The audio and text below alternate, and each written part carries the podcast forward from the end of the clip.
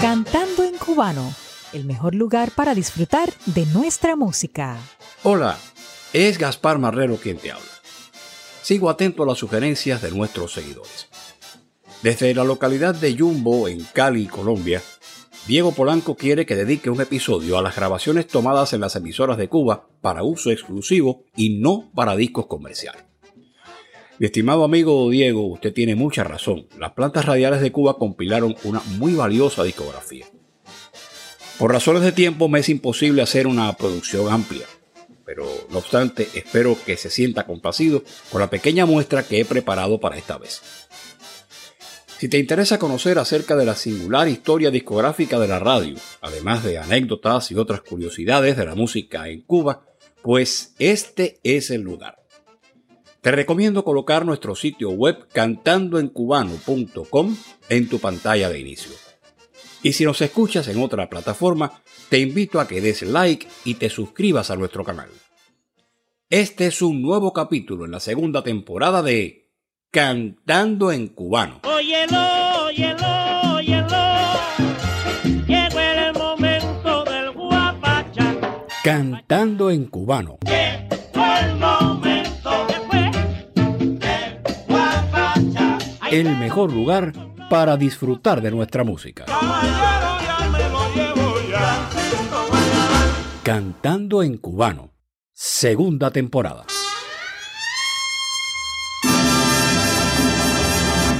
Hasta 1935, el acceso de los músicos cubanos a los discos dependía de los viajes que efectuaban a Cuba los operarios de las firmas norteamericanas, principalmente la Víctor.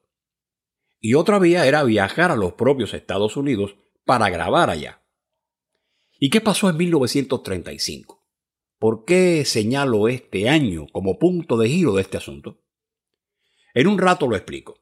Pero primero revisemos el calendario musical de Cuba. Oye, lo que quiero decirte, fechas hay en la vida que nunca podemos jamás olvidar. Eh, En 1916 nació en la localidad de Cruces, entonces en la provincia cubana de Santa Clara, René Hernández, uno de los grandes arreglistas de la música de Cuba. Comenzó como pianista en varios grupos de su zona, hasta llegar a la Cienfuegos Jazz Band, donde se desempeñó como director.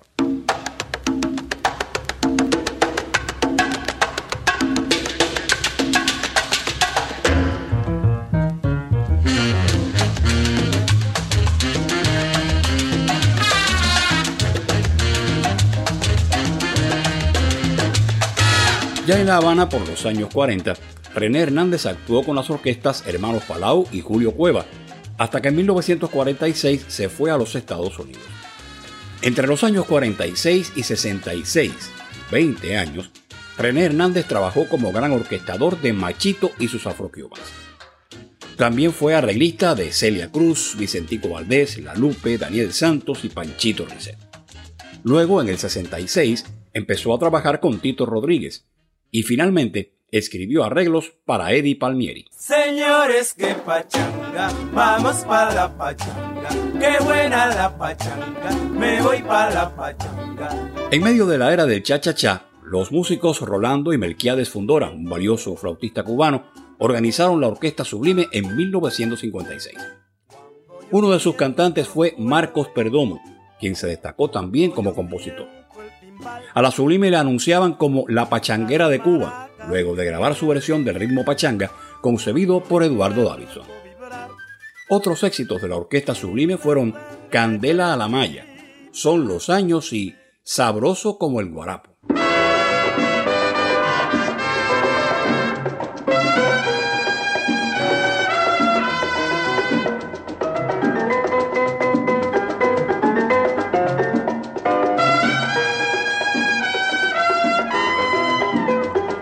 Nacido en Matanzas en 1918, Humberto Cané sustituyó como tercero a su señor padre Valentín Cané en la Sonora Matancera. En 1945 sale de la Sonora y organiza un conjunto que actuó en el Casino Nacional de La Habana. En ese grupo estuvieron Chano Pozo y Félix Chapotín. Tiempo después, Humberto Cané se va a México. Allá se convierte en contrabajista, crea su conjunto tropical y después tuvo una fecunda carrera con su conjunto Yello y Cané, mediante arreglos suyos y del Niño Rivera. Este es el conjunto de Yello y Cané en la guaracha No me formen líos, cuya autoría se ha consignado indistintamente a Hilario Ariza o a Pablo Cairo.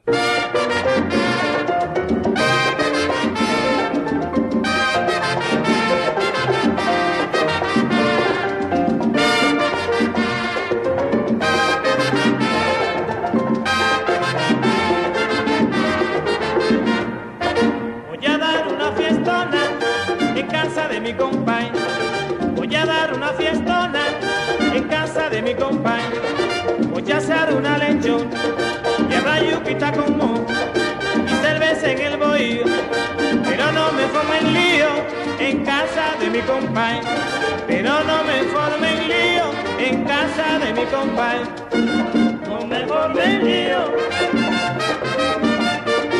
No me formen lío. No me formen lío. Si vaya a casa de mi compa y mamá. No me formen lío. Ay, que la fiestona se puso buena, nene. No me formen lío. Ay, si voy a casa de mi compa y nene. No me formen lío. Ay, mira, no me formen lío, nena. No me formen lío.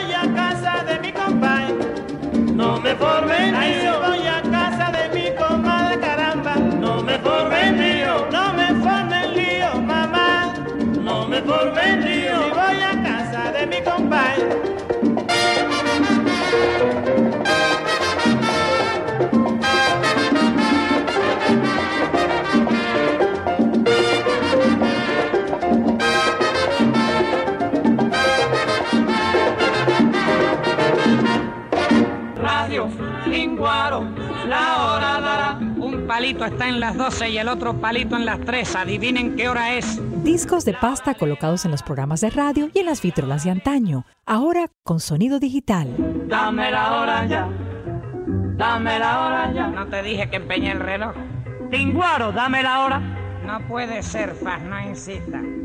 Dime cositas lindas, Tinguaro. Vaya usted a que le hagan dobladillo de ojo. Nuestra muy querida amiga Vivian María nos sugiere los discos de pasta, pero esta vez no se trata de esos discos, sino de las placas, así se llamaban, que se obtenían en las emisoras de radio. El proceso de grabación era inverso a la reproducción. Me explico. En un fonógrafo o en un tocadiscos, una aguja recorría surcos grabados en un soporte que giraba a cierta velocidad, que no siempre era 78 revoluciones por minuto y el sonido captado por la aguja pasaba por el aparato hasta llegar a la bocina, mediante la cual se escuchaba. En las placas el modo era al revés. El micrófono captaba el sonido, pasaba por el equipo, llegaba a una aguja y ésta cortaba o picaba en forma de espiral un soporte circular, como el disco, con base de aluminio y superficie virgen de acetato. Por eso se decía entonces cortar o picar placas. y vamos a iniciarlo cantando cascarita a la ola marina. ¡Allá!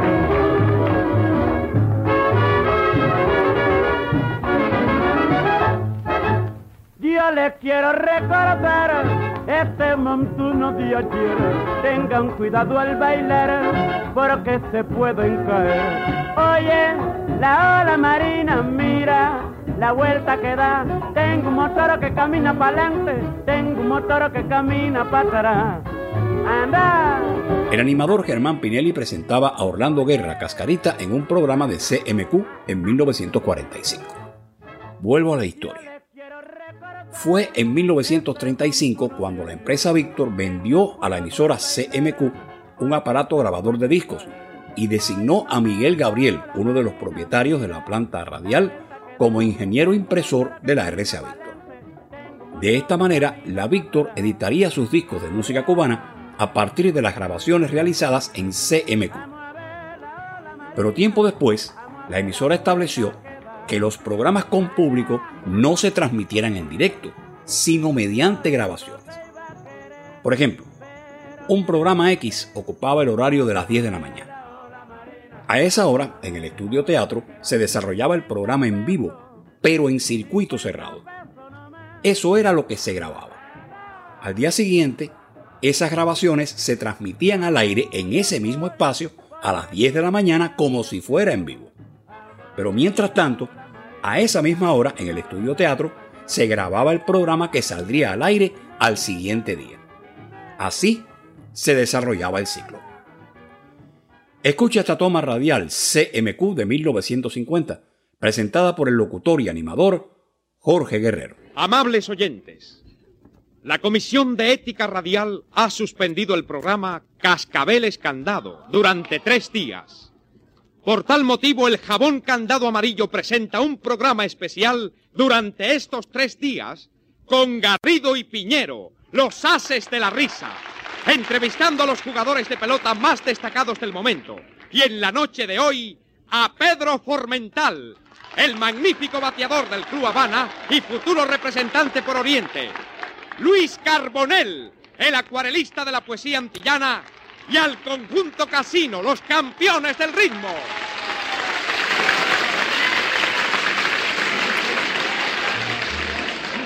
Y aquí está el conjunto Casino, con sus cantantes Faz, Ribot y Espi que nos ofrecen el son montuno de Pepe Delgado. ¡Echa para allá! ¡Venga!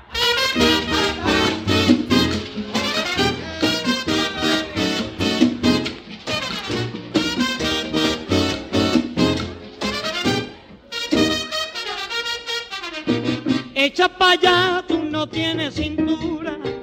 Echa para allá con tu cara tan dura. Me da tristeza dejarte sola, echa para allá, tú no sirves para nada. Echa para allá, echa para allá, echa para allá, echa para allá,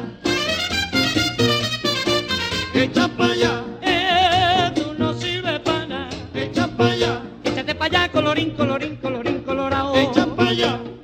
mamacita de mi vida, no me diga que no. Echa para allá. Eh,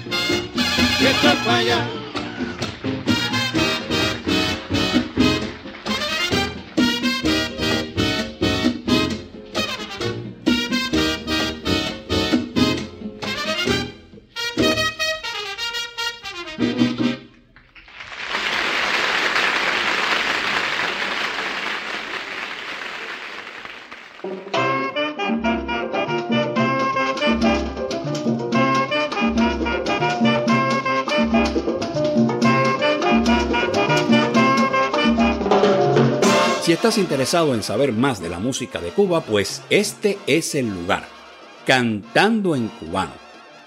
Ayúdanos a seguir promoviendo la música cubana. Envía tu donación a nuestra cuenta de PayPal, arroba cantando en cubano. Para ello, haz clic en el enlace situado en la esquina superior derecha de nuestro sitio web cantandoencubano.com. Un detalle, no existe una cifra límite para hacer tu donación. Todo aporte cuenta. Con eso nos ayudas a seguir con este proyecto musical. Y esperamos tus comentarios. Los aretes que le faltan a la luna los tengo guardados para hacerte un collar. Las grandes voces y las agrupaciones que durante décadas han puesto a bailar a varias generaciones de cubanos. Los aretes que le faltan a la luna los tengo guardados en el fondo del mar.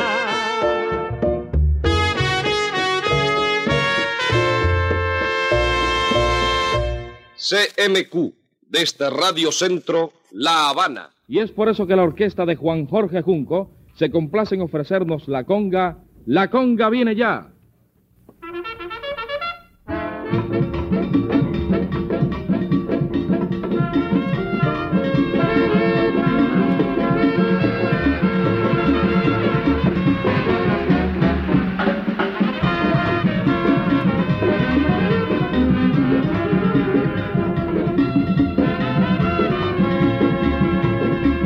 Fue el locutor Manolo Ribeiro quien presentó esta variedad musical.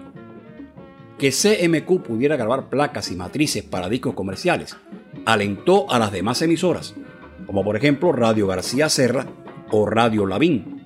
Aunque sus grabaciones en placas no alcanzaran carácter comercial, esas placas se convirtieron en atracciones distintivas de cada emisora, porque eran, claro, tomas exclusivas.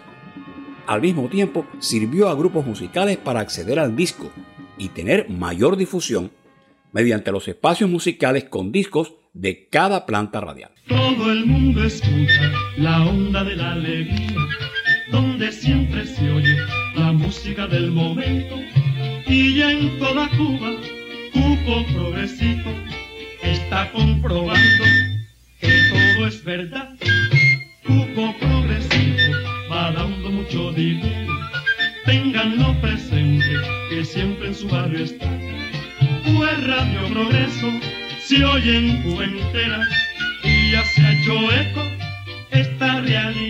Cuco Progresito era la mascota de Radio Progreso. Los maestros Rafael Lai y Richard Ewes crearon este bailable para su querida orquesta Aragón.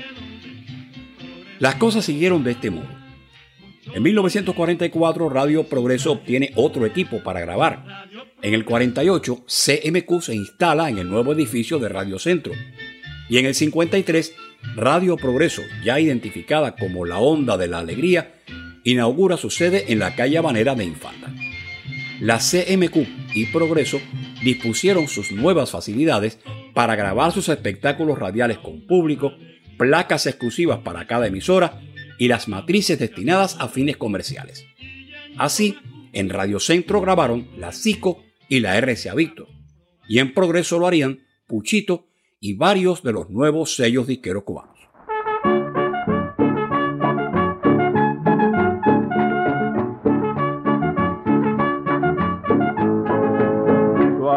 Va pa' Corea con grado de capitán al frente de su compañía dispuesto para pelear. Suarito va pa' Corea con grado de capitán al frente de su compañía dispuesto para pelear. Este trío Los Combancheros ilustra los apuntes que siguen. Hubo también una emisora muy peculiar, Radio Cadena Suaritos. Así, Suaritos se identificó al propietario, Laureano Suárez, en el ambiente radial. Suaritos prefería transmitir discos y no programas en vivo porque, según él, los artistas se olvidaban del oyente, influidos por el público en el estudio. Por eso, contrataba a artistas cubanos y extranjeros solo para grabar tomas exclusivas. Sucedió que unos comerciantes, disgustados porque Suaritos les cerró el contrato publicitario, se fueron para otra emisora, empezaron a grabar del aire la música exclusiva de Suaritos y la anunciaban como estrenos propios. Suaritos contraatacó enseguida. En las grabaciones que él hacía en su emisora, intercalaba su voz diciendo Radio Cadena Suarito. Esta fue la primera respuesta cubana contra la piratería radial. Laureano Suárez Suaritos falleció en febrero de 1958. Su vasta colección, que abarcaba tres habitaciones del local de su emisora, se perdió. Solo unas pocas copias se conservan en colecciones privadas. Aunque no se guardó todo lo que se hubiera deseado, un buen número de aquellas placas de CMQ, Radio Progreso y otras emisoras cubanas fue transferido a cintas magnetofónicas y en la actualidad aparecen en sonido digital.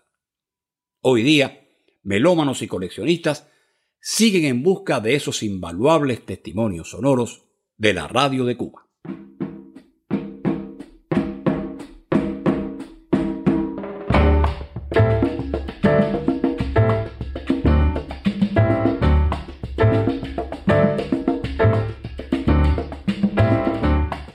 Espero que te haya gustado el tema.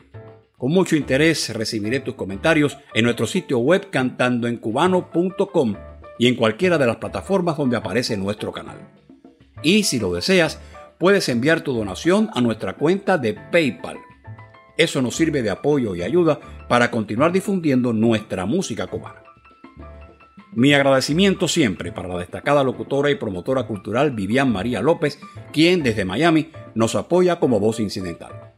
Pronto tendremos aquí sus valiosas colaboraciones. Y entonces, para terminar, una presentación del circuito CMQ. Nuestra música llena el ambiente, nuestros ritmos alegres y entusiastas, como lo está hoy el pueblo de Cuba por los festejos del circuito CMQ, y es el cubanísimo conjunto Matamoros quien toma parte ahora en ellos para interpretar la conga de Rafael Cueto, Los Carnavales de Oriente.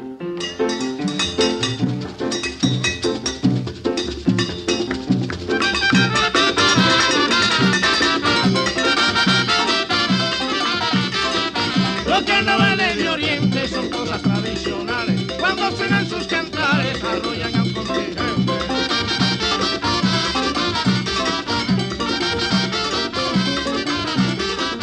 El baile del Tivoli y los hoyos en Guayabí. Los payasos, qué bonito, la negra carabalí. Al carnaval